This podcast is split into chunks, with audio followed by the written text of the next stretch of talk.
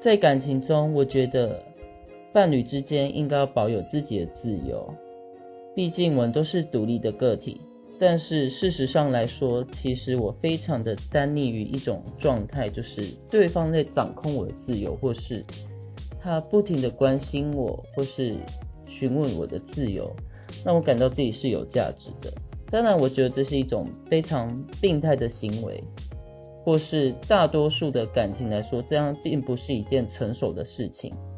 但其实我现在也还在不断的修正它，或者是找出。究竟是我过往的什么经验以及什么想法，让我会